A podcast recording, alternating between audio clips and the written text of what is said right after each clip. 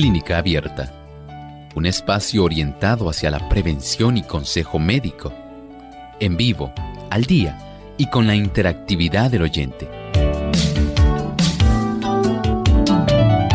Clínica Abierta, poniendo al doctor a su alcance para un diálogo claro y honesto, porque nos importa su bienestar y salud.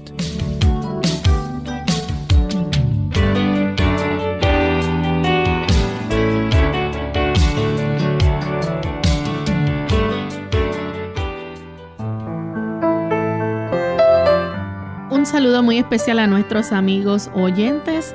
Hoy ha llegado el momento de hacer su consulta, así que les invitamos a participar en nuestro programa llamando a nuestras líneas telefónicas en Puerto Rico, localmente es el 787-303-0101. Para los Estados Unidos, el 1866 920 9765. Para llamadas internacionales libre de cargos, el 787 como código de entrada 282-5990 y 787-763-7100. También usted se puede comunicar escribiendo su consulta en nuestra página web. Solamente tiene que visitarnos en www.radiosol.com Ahí en vivo durante esta hora estaremos recibiendo sus consultas.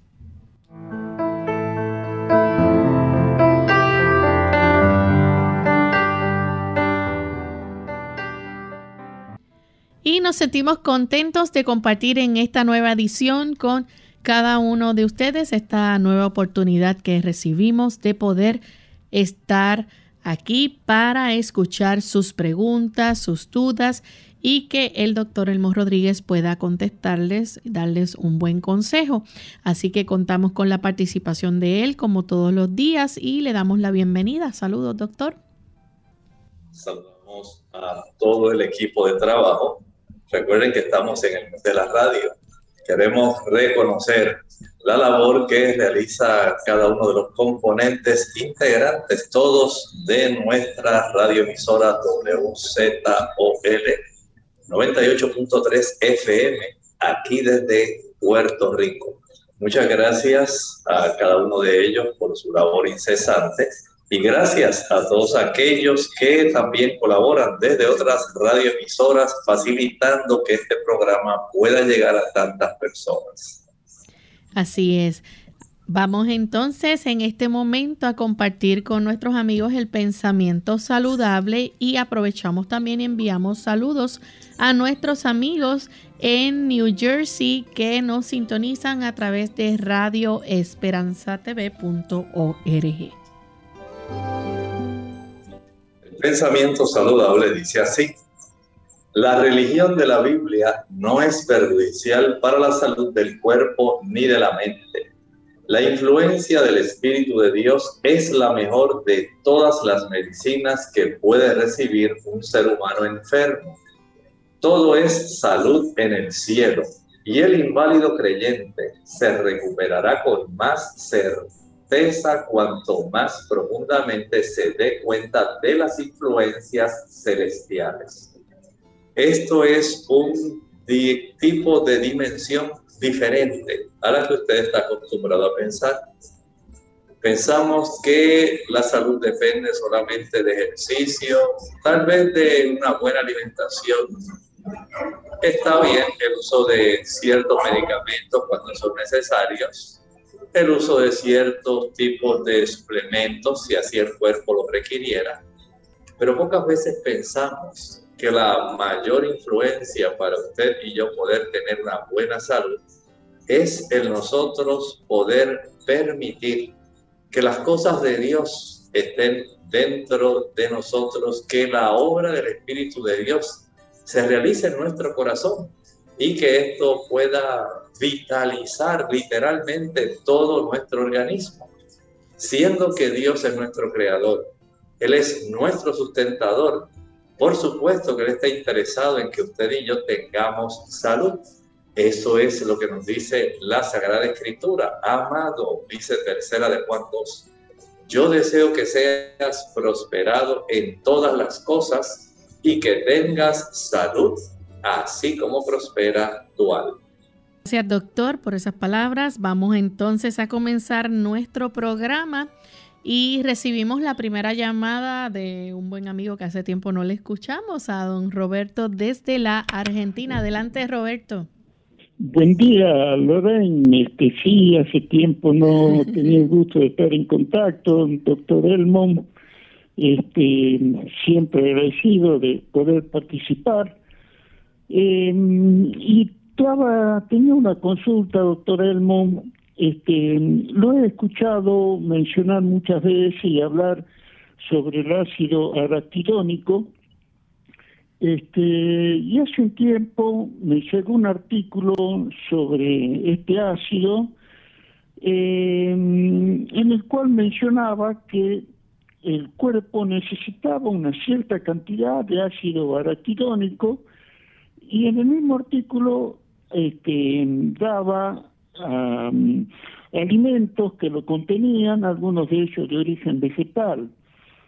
Este, entonces la pregunta, doctor Elmón, es este, si eh, qué cantidad, si hay más o menos tabulada, de ser cierta esa información, si hay más o menos una cantidad tabulada de estos alimentos de origen vegetal para este, cubrir esa cantidad de, de ácido araquidónico este, no sé si usted esta información la tendrá en Pectore o de pronto prefiere quedarla dentro de una semana, este, como usted diga. Este, de ya muy agradecido y van mis deseos para que terminen un muy buen día. Gracias. Gracias. Muchas gracias, eh, Roberto, por hacernos siempre interesantes consultas. Saben, sí, es muy cierto el hecho de que hay una buena cantidad de vegetales que contienen ácido araquidónico, porque el cuerpo requiere cierta cantidad. El problema está en que la cantidad de ácido araquidónico que se encuentra en los productos de origen animal es muy alto, es muy excesivo. Y ese exceso de ácido araquidónico va a traer problemas que facilitan la inflamación eh, no le puedo precisar en realidad qué porcentaje, pero sí podría tratar de investigar qué cantidad de ácido araquidónico pudiera ser básicamente útil eh, por parte de, digamos, las fuentes de origen vegetal principalmente. El hecho estriba en que este tipo de ácido, cuando está en cantidades muy elevadas, como ocurre en los productos de origen animal, va a estar facilitando que las prostaglandinas E2 puedan aumentar considerablemente y colaboran con la inflamación. Pero eso no es todo. Usted también debe tener en mente de este otro tipo de componente, es otro tipo de ácido, se llama el ácido ciálico. Y el ácido ciálico es básicamente de su mayor componente o su mayor, digamos, fuente para poder eh, afectar a una persona se encuentra en las carnes y los productos lácteos. Este tipo de ácido, además del ácido araquidónico que abunda, no es que no está presente en los productos de origen vegetal, sino que abunda en los productos de origen animal, pero el ácido ciálico, ese sí es casi exclusivamente de los productos eh, cárnicos y productos lácteos. Y este tipo de ácido tiene muchísimo que ver con el desarrollo de inflamación, por ejemplo, a nivel cardiovascular. Tiene que ver también con el desarrollo de trastornos inmunitarios por una razón bien básica además de las prostaglandinas E2 que se forman del ácido araquidónico por vía de los eicosanoides, entonces este ácido ciálico tiene también un aspecto donde mediante una inflamación crónica va a afectar el sistema cardiovascular, el sistema inmunológico, va a afectar el sistema articular, puede afectar diversas partes de nuestro organismo.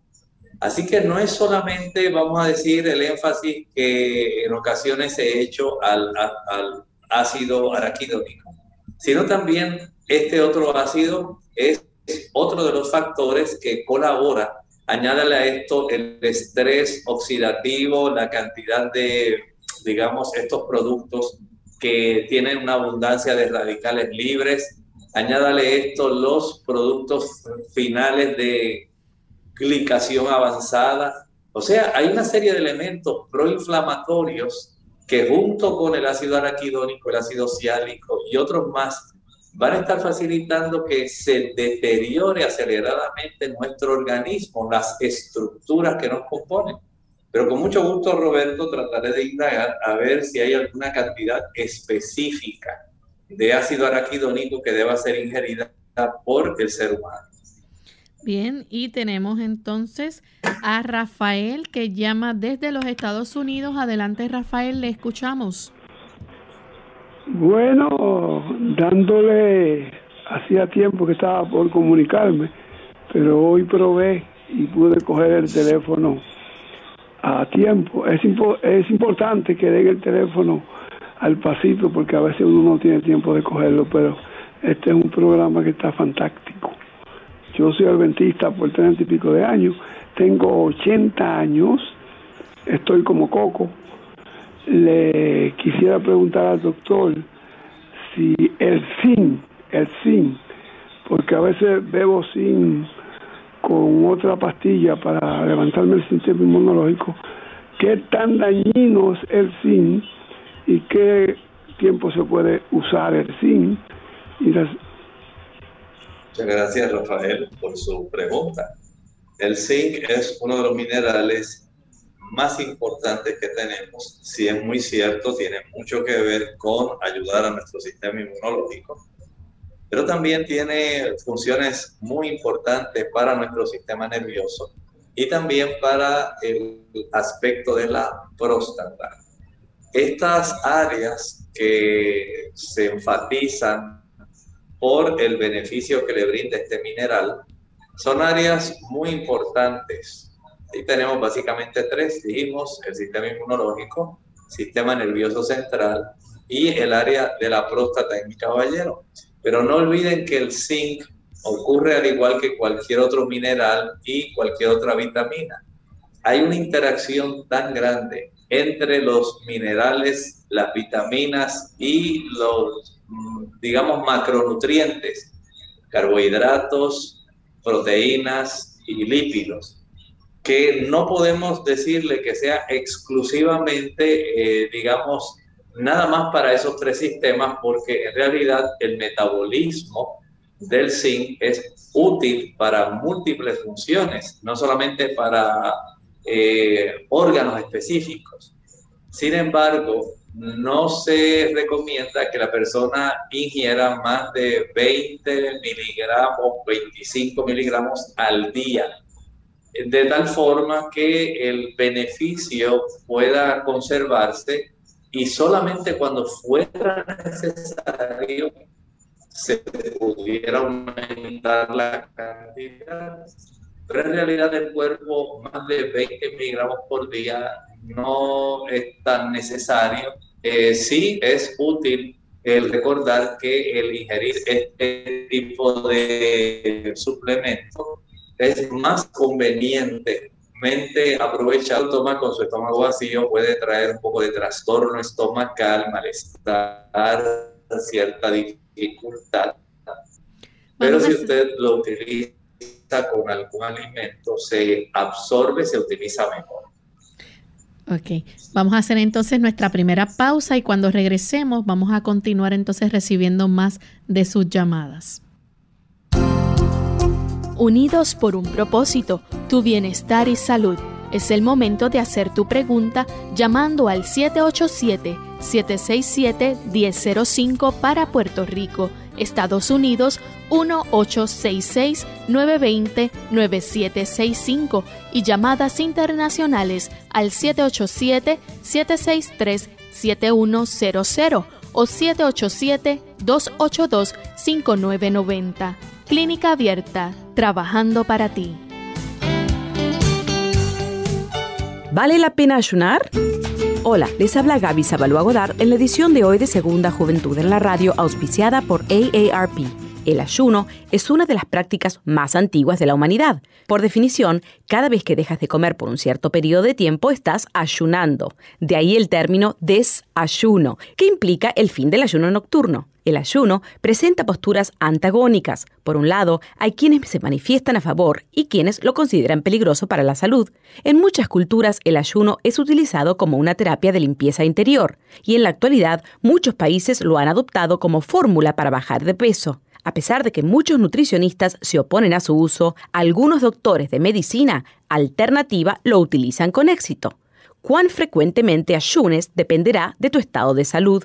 Los ayunos prolongados no son muy recomendables, mientras los ligeros de un día pueden hacerse con facilidad.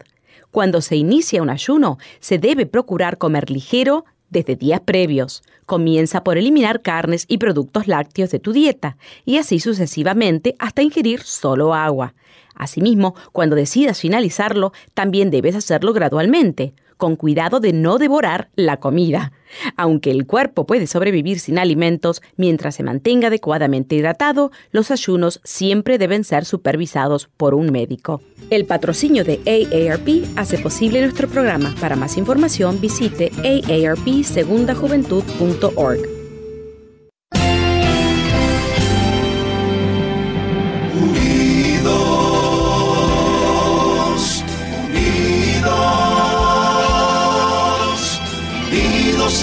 hacia el cielo siempre unidos, unidos, unidos en la testificación de la verdad, en la testificación de la verdad.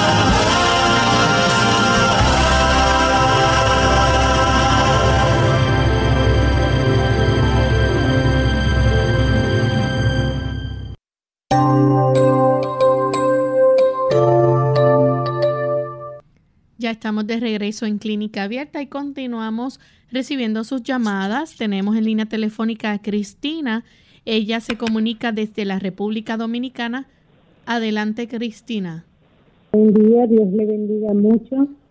Eh, doctor, yo quisiera hacerle una pregunta. Mi hija sufre de epilepsia y tiene convulsiones recurrentes. Y fui a un médico naturalista y le indicó dióxido de cloro, 3000 ppm. Así es que dice el frasco. Es un, entonces cuando lo leo dice purificador de agua. Él se lo indicó una tapita en un litro de agua y que se lo dé por lo menos tres veces al día. Esa toma. Entonces, Cristina, disculpe Cristina, ¿nos escucha?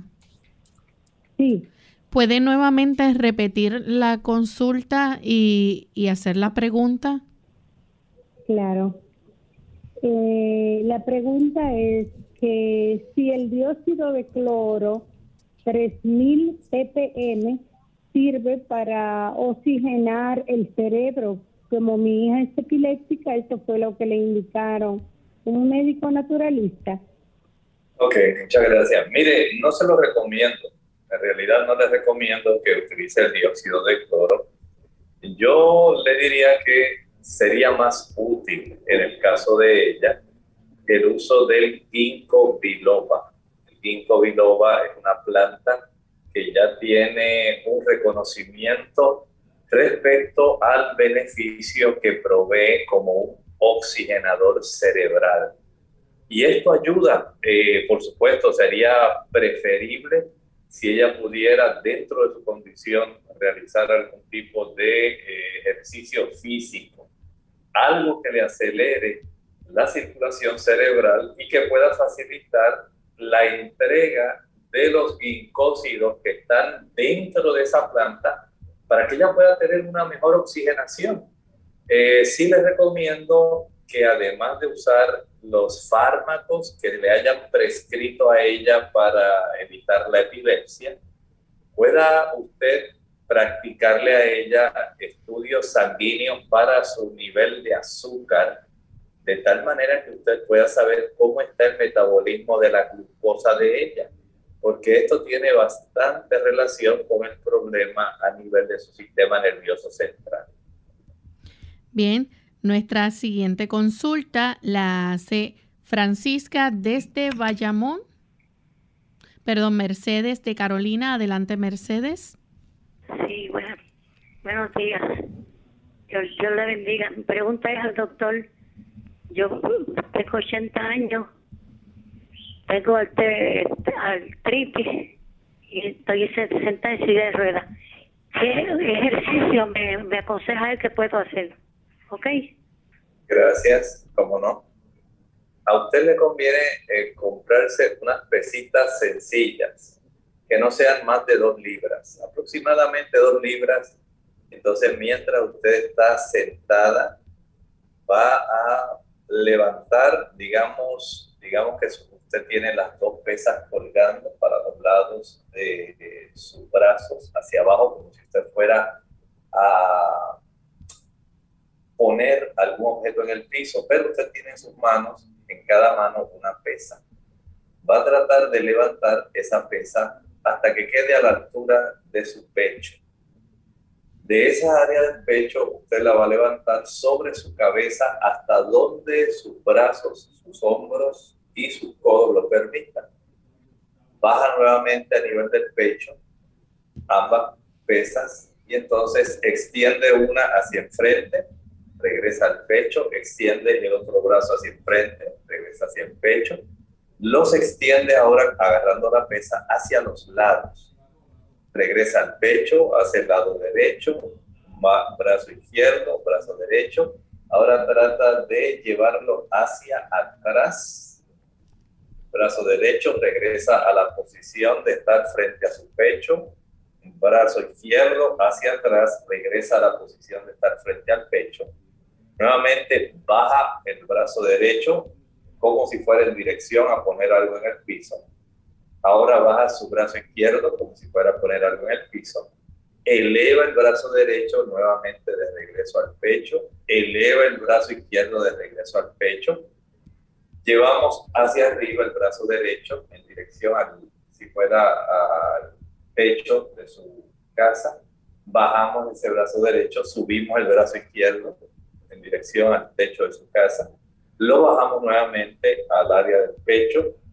Extendemos hacia enfrente, brazo derecho, brazo izquierdo, flexionamos nuevamente hacia el pecho el brazo derecho, brazo izquierdo.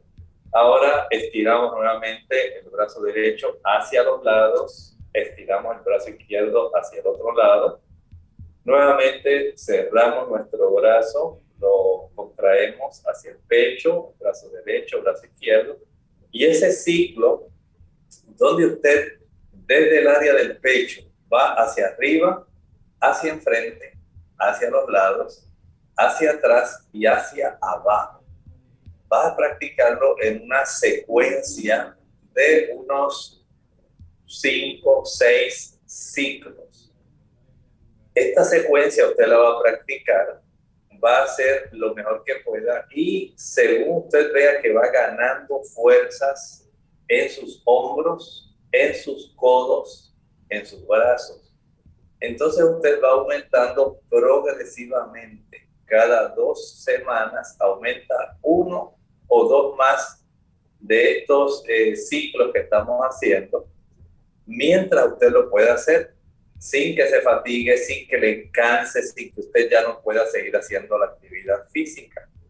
Trate de hacer lo mejor que pueda. Cualquier esfuerzo que usted haga en esa dirección es ganancia para usted. Bien, tenemos entonces a Maritza desde los Estados Unidos. Adelante, Maritza. Hola, buenos días. Gracias por esta oportunidad. Estoy llamando para solamente una consulta que estoy aquí cuidando a mi hermanita que me está escuchando, ya se llama Yajaira.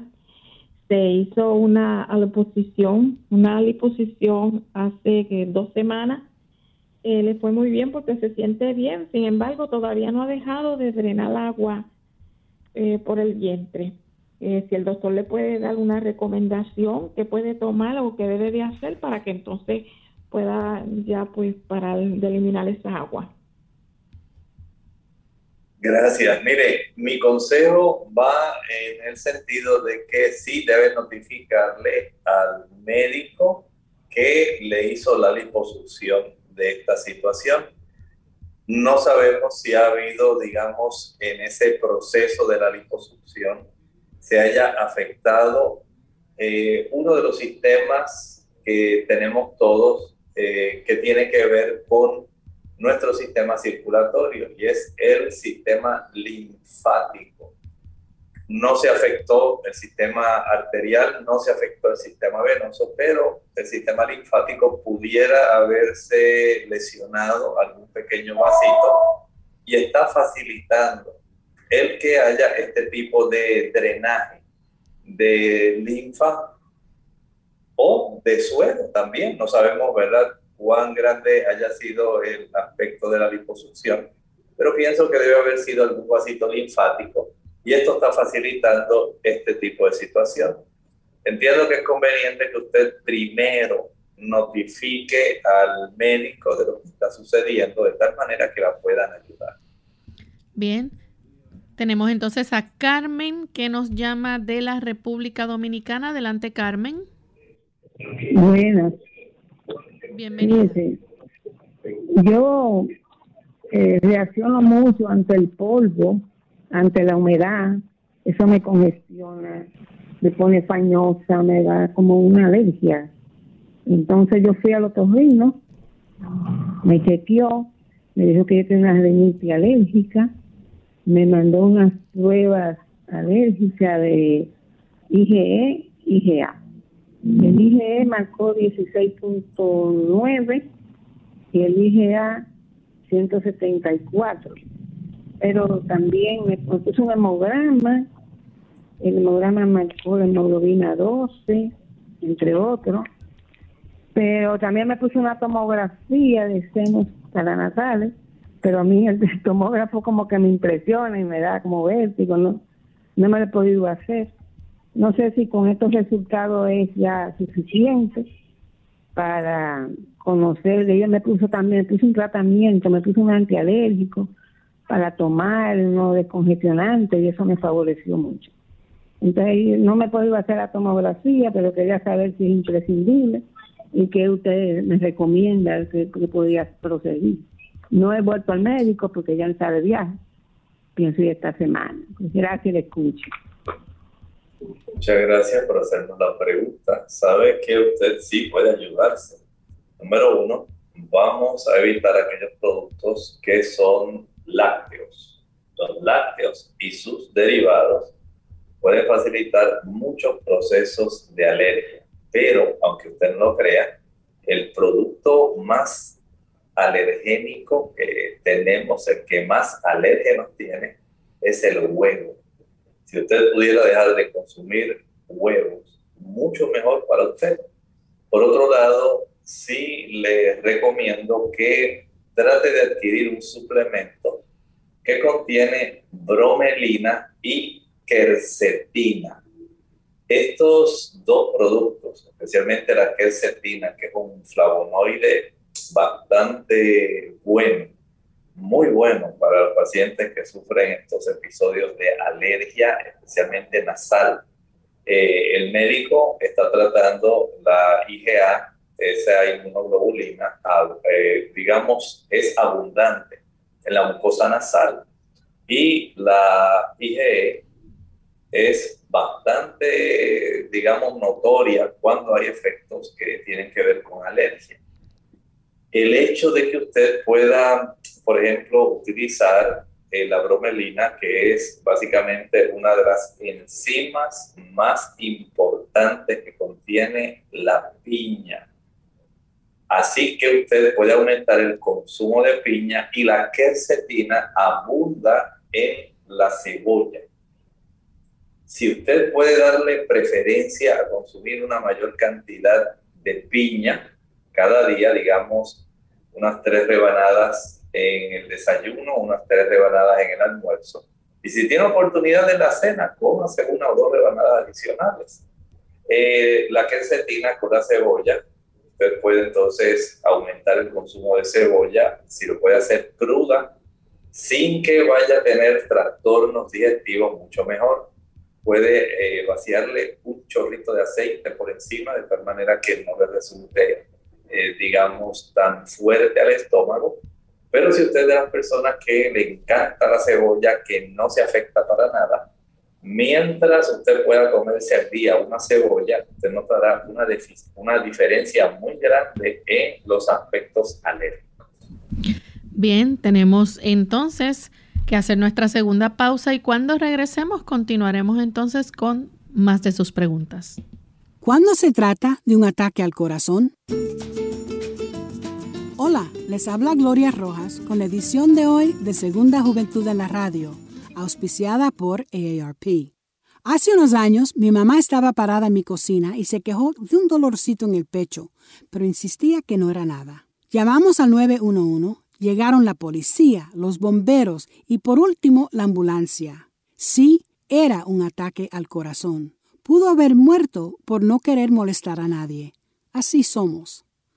La Asociación Americana del Corazón tiene un folleto que explica claramente cuándo el dolorcito en el pecho es simplemente un dolorcito y cuándo es un ataque al corazón. Un malestar en medio del pecho que dura más de unos minutos o que se va y vuelve, quizás acompañado por una presión incómoda. El dolor que se extiende al hombro y al brazo, quizás a la espalda, al cuello o a la mandíbula o al estómago. Sudores, dificultad para respirar, náusea, mareo. Todos estos síntomas, o solo algunos de ellos, pueden indicar que se trata de un ataque y no se debe esperar. Para obtener una copia del folleto en español, llame al 1-800-242-8721. Puede salvar su vida o la de un compañero. Nuestro programa se hace posible por el patrocinio de AARP. Para más información visite aarpsegundajuventud.org.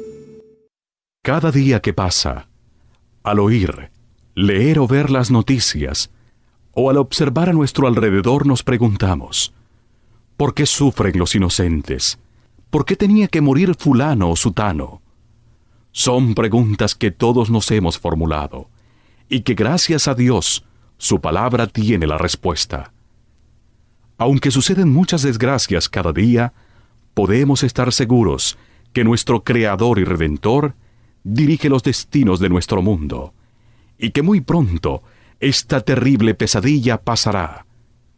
Busquemos hoy en las Sagradas Escrituras las respuestas a nuestras interrogantes. Estudie la Biblia hoy. Un mensaje de esta tu emisora amiga. Unidos con un propósito, tu bienestar y salud. Es el momento de hacer tu pregunta llamando al 787-303-0101 para Puerto Rico, Estados Unidos 1866 920-9765 y llamadas internacionales al 787-763-7100 o al 787-282-5990. Clínica Abierta, trabajando para ti.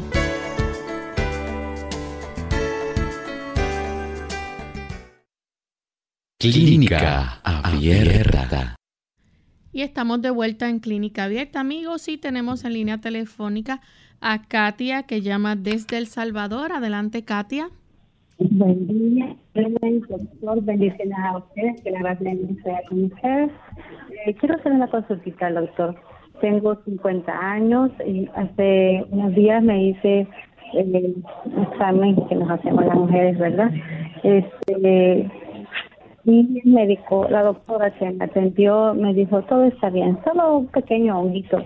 Y me deja unos, este, como unas cosas así redondas. Ah, yo no tengo vida sexual activa hace mucho tiempo y hace un año probé una de esas cosas porque me decían que me pusiera uno. Esta cosa sentía que me quemaba. Entonces no quiero usar nada de estos productos. Quiero saber si puede recomendarme algo natural, no sé, un lavado, algo así, no sé, porque mi cetología pues la hago todos los años y no me gustaría usar cremas que sean muy fuertes, porque no creo necesitarlas, aunque la doctora dijo que por un honguito o algo parecido me dejaba una cosa de esas. Le agradecería, doctor. Le deseo buen día y bendiciones. Muchas gracias, Katia. Esta situación puede usted enfrentarla haciendo por lo menos dos tipos de ajustes que pudieran ser útiles en su caso. Número uno, trate de indagar cuál es la cifra de su glucosa sanguínea. Saber cómo está el metabolismo del azúcar. Si usted tiene ya una tendencia a elevar el azúcar, esto es importante. Número dos, trate de evitar el consumo de productos azucarados. A mayor cantidad de productos azucarados, esto puede facilitar que ese hongo, hongo se reproduzca. El número tres, puede usted entonces ahora eh, calentar unas tres tazas de agua. En tres tazas de agua va a añadir una cucharada de vinagre blanco o amarillo, el que usted consiga.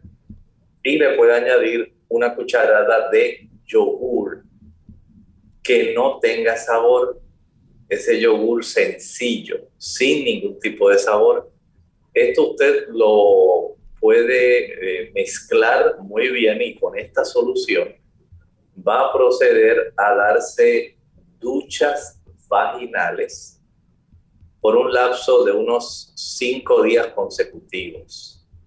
En ese periodo, básicamente, debiera de repetir esto, porque esa dosificación que le digo, eh, tres tazas de agua caliente que no la vayan a quemar, pero que esté tibio calientita, la cucharada grande de vinagre y una cucharada de yogur sin ningún tipo de sabor, sencillo.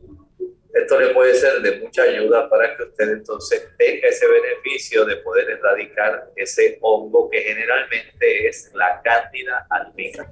Nuestra siguiente consulta la recibimos entonces de Gustavo desde los Estados Unidos. Adelante, Gustavo. Sí, buenas. Eh, doctor, eh, yo quisiera hacerle una pequeña consulta y fue que yo tuve COVID hace más un mes, hace un mes y pico ya, pero en el proceso de que ya estaba saliendo de, del COVID, eh, se me comenzaron a presentar una serie de, de malestar en el cuerpo tales como que me temblaban las piernas, me tiemblan las piernas, los brazos se me ponen temblorosos también. Entonces siento una sensación como de susto, como cuando uno tiene un susto en la boca del estómago y, y se me hace dificultad para respirar de vez en cuando. Esos episodios me pasan a veces, duran dos días sin darme, eh, a veces dura una semana, pero vuelven y se me repiten. Y el pasado lunes eh, tuve, parece que algún malestar estomacal porque me dieron unos cólicos fuertes. Y me dio ese mismo malestar de la, los brazos temblándome la pierna y la visión se me puso borrosa y la cabeza bien mareada así y después que se me pasó me dio mucha diarrea. Eh, quería preguntarle a ver qué puedo hacer. Yo me hice todos los análisis porque fui al hospital y eso y me salieron normales, lo único que me salió alto fue el colesterol, pero quería saber su opinión, a ver qué puedo hacer, para porque ya esto me tiene desesperado, eso me, pasa eh, frecuentemente sin yo estar esperando, viendo televisión, sentado, sentado algo, y me pasa de repente así. Muchas gracias, tengan un buen día. Muchas gracias. Gustavo, pienso que pudiera haber en su caso algún componente que tenga que ver con afección a su sistema nervioso. Pienso que hay algún componente en ese ángulo. Eh, probablemente usted está enfrentando alguna situación eh, de ansiedad donde esto le tal vez no sé si sepa cómo usted poder manejarla o es algo que le está impactando tanto que usted trata de buscar la salida y no la ve o se le ha dificultado. Eh, a veces la vida se hace un poco difícil y el cuerpo tiene este tipo de manifestaciones donde sencillamente la carga emocional, la carga mental es tanta que pueden haber somatizaciones y puede entonces desarrollarse una serie de situaciones como las que usted está presentando. Por eso es que los estudios todo le sale normal, pero pienso que usted debe buscar ayuda, no debe quedarse así porque en realidad entiendo, entiendo que hay una carga emocional que está presente y por lo tanto el ir, digamos, a un psicólogo cristiano pudiera ser una gran ayuda para usted y poder ayudar a que su sistema nervioso vuelva a su sitio. Claro, sabiendo cómo enfrentar la situación que usted en este momento está enfrentando. Bien, tenemos entonces a Maritza, o debo decir a Marta Iris desde Añasco. Marta. Continuamos entonces con Luis de Bayamón. Adelante, Luis. No tolero nada en el estómago, todo me da náusea. Y la segunda, eh, verdad, es, eh, tengo una amiga que la visité ayer que tiene cáncer y lo tiene metatizado eh, por, la, por las costillas y el lado de, del corazón por acá. Y y ella, yo le digo, no te rinda, eh, porque ella me dice que está cansada y entonces le salen llagas por la por quimio en la, en la boca, eh, se le pela la garganta, eh, le ha dado hemorroides, a ver con, con qué se le puede ayudar, que, que le mejore, le alivie un poco eso, esos malestares. Gracias. Muchas gracias. Comprendo su preocupación, pero usted nos hizo la primera pregunta tenía que ver con su problema de náuseas estomacales. Prepare media taza de té de jengibre, hierba, eh, está, vamos a preparar una taza completa para que tenga para dos veces diferentes. Hierva una taza de de jengibre, añada un trozo como de una pulgada de jengibre, de la raíz del jengibre machacada. Deje enfriar primero caliente el agua, añada ese trozo de la raíz machacada, tápelo y déjelo enfriar. Cuando ya esté frío, entonces usted va a tomar ese, de ese té va a tomar por cucharaditas. No lo tome muy rápido. Digamos que se toma una cucharadita, espera dos minutos, vuelve y se toma una cucharadita espere dos minutos, se toma otra cucharadita. Así sucesivamente hasta que usted note que hay una mejoría en su situación. Trate de evitar aquellos productos que pudieran estar estimulando el que la náusea continúe. Hay, por ejemplo, irritaciones estomacales que pueden facilitar esto. A veces hay medicamentos que pueden facilitar este tipo de situación por lo tanto, trate de comer libre de grasa, eh, que no haya frituras. Es útil, por ejemplo, comer manzana, pera, melocotón, productos sencillos. Si puede comer, digamos, una papa asada, sería de mucha ayuda, o una papa majada, un pedazo de calabaza, chayote. Son productos que le van a ayudar pero recuerde dentro de lo que su cuerpo le apetece. Bien, tenemos entonces las consultas a través del chat. Laila del Salvador tiene artrosis en las rodillas, se dio cuenta a los 30 años, era bastante delgada, su edad actual 42, pesa 154 libras, estatura de 5'3 y hace ejercicio en bicicleta estacionaria, pero no sabe si le afectará en las rodillas este movimiento o si es bueno o si solo debe hacer caminatas? Pregunta. Bueno, esta artrosis, como no sabemos si exclusivamente, es que está desarrollándose un tipo de degeneración articular daño ahí o si es tan solo inflamación.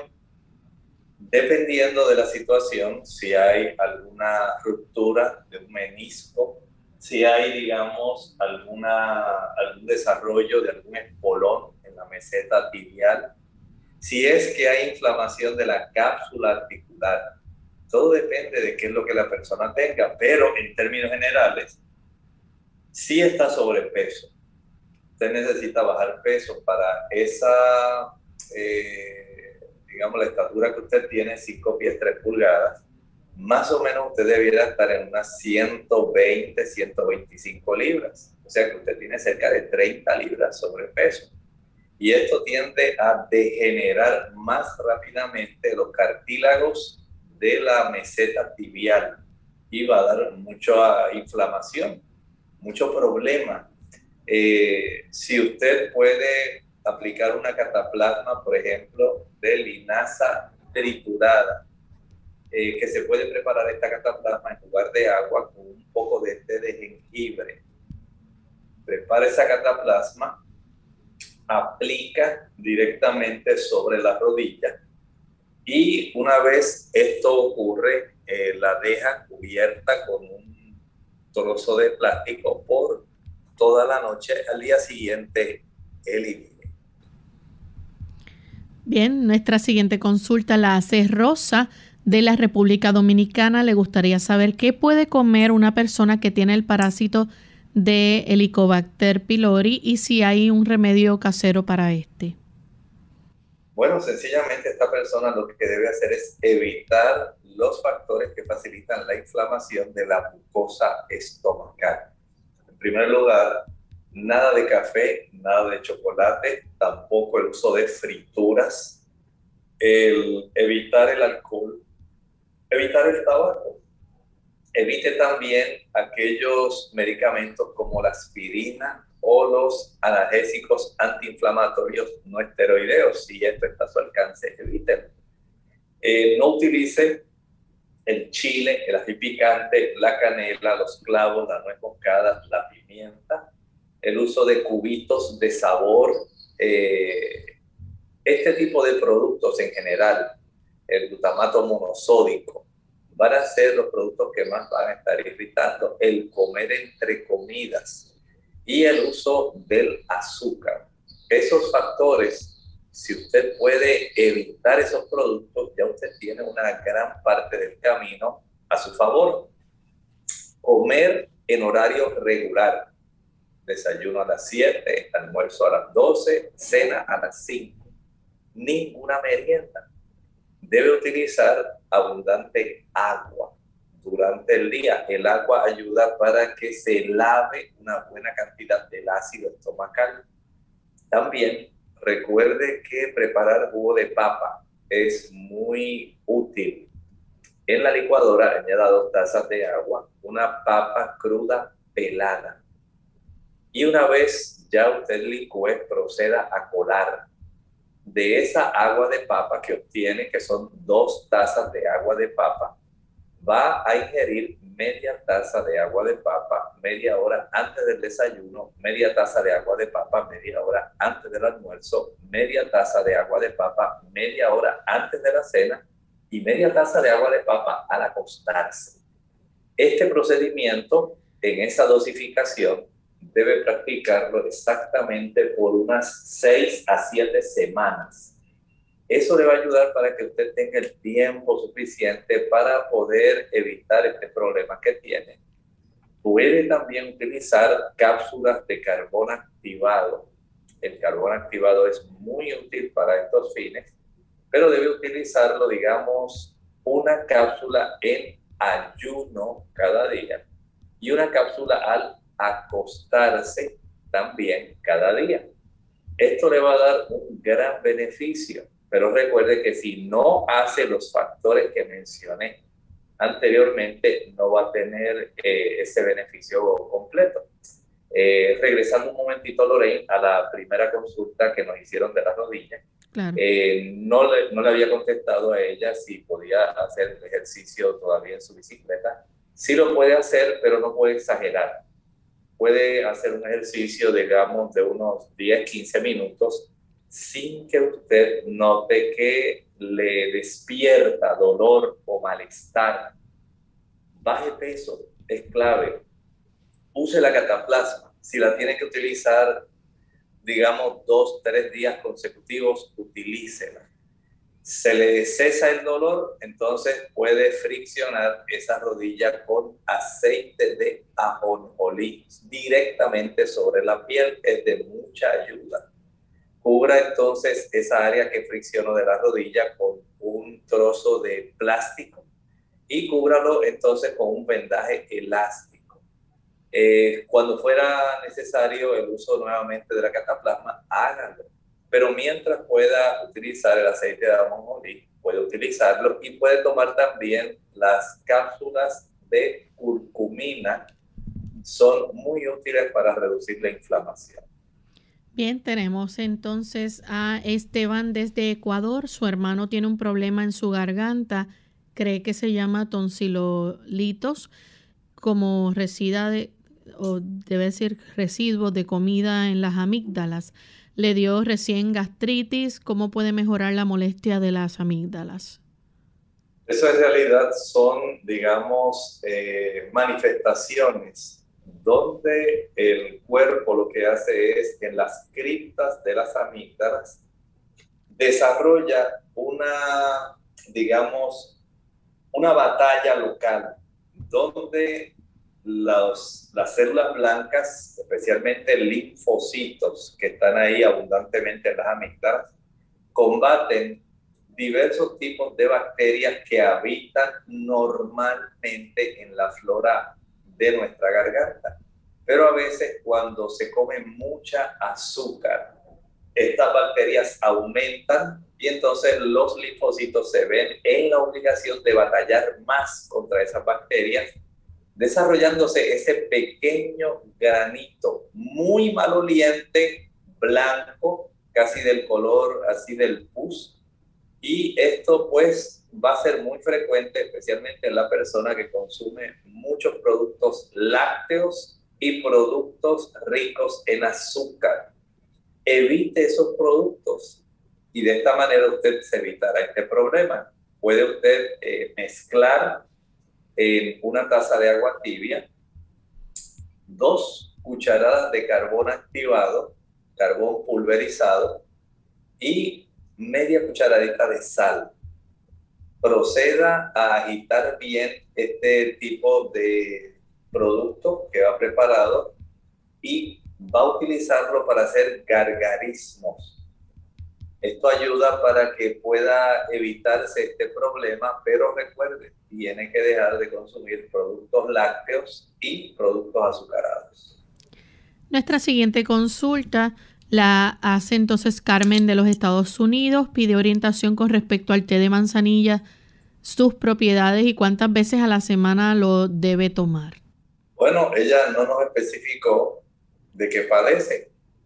Hay personas que les gusta usar el té de manzanilla sencillamente porque les relaja, es muy bueno para el sistema nervioso. Hay personas que con el té de manzanilla alivian las manifestaciones del sistema gástrico, pero son manifestaciones que tienen que ver con el sistema nervioso. O sea, que se beneficia el sistema nervioso de nuestro sistema digestivo y le da una sensación de tranquilidad, Además, la manzanilla es carminativo. Ayuda también para que las personas puedan tener, digamos, menos molestias abdominales, menos gases, alivia cualquier inflamación que esté ahí localmente y tiene un efecto en algunas personas de ayudarle a relajarse tanto que concilian mejor el sueño en la noche si usted tiene alguna indicación por la cual utilizar este tipo de té, pues la usa, pero no lo haga así como que lo voy a adoptar como una costumbre diariamente. Úselo cuando sea necesario. Tenemos entonces a Emily de, bueno, no nos especifica de dónde, pero dice que le indicaron gastril de 40, 40 miligramos. Ella es de la República Dominicana. Este, tiene que le indicaron gastril de 40 miligramos una vez antes de acostarse y pregunta qué efecto tiene, si tiene efectos secundarios y cómo puede sustituirlo de forma natural. Se está, o dice ella que está verificando porque es probable que tenga gastritis, tiene 18 años, es vegana, no come azúcar y come solo cada 5 horas. Bueno, pudiera ser necesario en su caso, aunque sea vegana y no coma azúcar, evite las frituras. Eh, usted también puede ayudarse muchísimo teniendo una actitud diferente. Es probable que su sistema nervioso central esté muy agitado. Si usted es de esas personas que es muy ansiosa, que quiere todo para ayer, cuando usted sabe que las cosas no son tan rápidas, que usted quiere resolver y no no puede, está atada. Y eso a usted la corroe por dentro y entonces usted pasa mucho coraje. Aunque sea vegana, va a tener gastritis. O sea que la gastritis no solamente viene por el uso de ciertos productos como el café, las frituras, el azúcar. También viene mucho, mucho por motivos que son más bien de origen nervioso de esta forma, si usted tiene problemas, digamos, con su novio, con su papá, con su mamá, todas esas cosas pueden eh, agilizar que esto se desarrolle. Y hay que trabajar entonces primero con la forma como usted enfrenta la vida y los problemas y entonces trabajar con lo otro. Y esta última consulta rapidito, Karen de Colombia dice que está diagnosticada con hipotiroidismo, toma levotiroxina puede recomendarle qué alimentos puede consumir por la noche, ya que si consume jugos, coladas, panes, amanece entonces con dolor de cabeza. Ah, pues muy sencillo. Todo depende de cuánto esté pesando, pero si usted en la tarde lo que puede consumir es una sopa sencilla, algún puré, por ejemplo, de calabaza, de brócoli. Esto le puede ser de mucha ayuda. O si sencillamente usted dice, bueno, solamente lo que se me antoja es una papa asada, pues eso es solamente lo que va a utilizar en la noche. Ahora sí hemos llegado al final de nuestro programa. Agradecemos a todos por las consultas y nos despedimos entonces con esta reflexión final. En la Sagrada Escritura encontramos que en el libro de Apocalipsis, el capítulo 1 y el versículo 11, el Señor Jesucristo le dio la indicación a Juan de que escribiera lo que le estaba mostrando en el libro, la revelación del Apocalipsis, en un libro, para que le enviara a las siete iglesias y las mencionó por su nombre. Éfesos, Mirna, Pérgamo, Tiatira, Sardis, Filadelfia y la Odisea.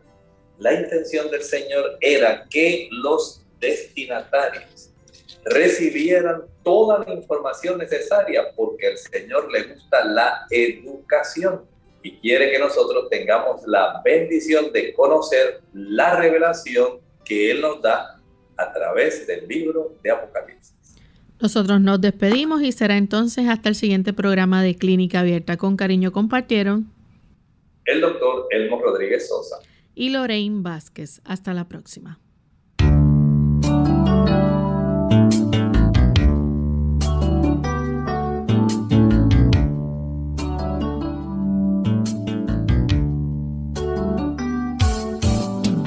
Clínica Abierta.